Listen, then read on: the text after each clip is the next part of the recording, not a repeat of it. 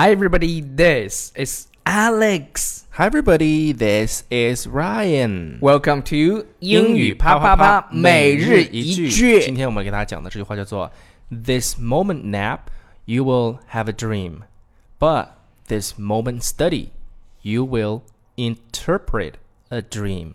此刻打盹儿，你将做梦；而此刻你学习的话，你将圆梦。 嗯，我把慢速的再读一遍。This moment nap, you will have a dream, but this moment study, you will interpret a dream. 学英语关注微信《纽约新青年》，是微信关注纽约新青年，么么哒。